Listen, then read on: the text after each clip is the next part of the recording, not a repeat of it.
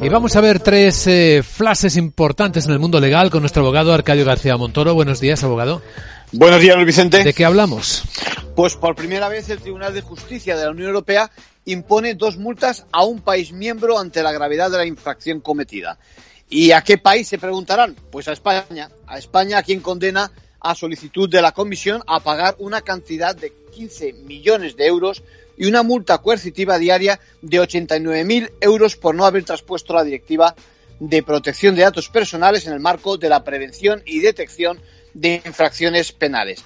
Duro reproche desde Europa, donde de nada sirvieron los alegatos de carácter provisional del gobierno español ni la insuficiente mayoría en el Congreso de Diputados o que estuviera en funciones el gobierno hasta la toma de posesión del nuevo. Y hay novedades sobre el uso de signos distintivos religiosos o políticos en las empresas, dentro de las empresas.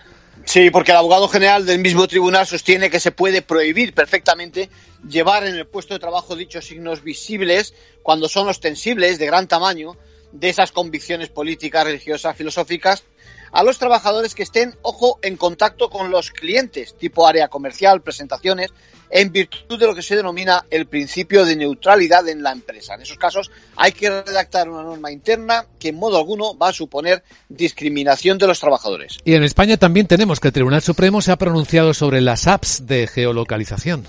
Sí, en dos sentidos. En el sentido, en el caso de Telepizza, estableciendo que el repartidor ya no tendrá que aportar su teléfono móvil personal, donde por medio de Internet y la aplicación informática de la empresa facilite en todo momento su geolocalización en el reparto. Pero cuidado, abriendo la puerta a que en otras condiciones menos invasivas sí que se permita. Gracias, abogado.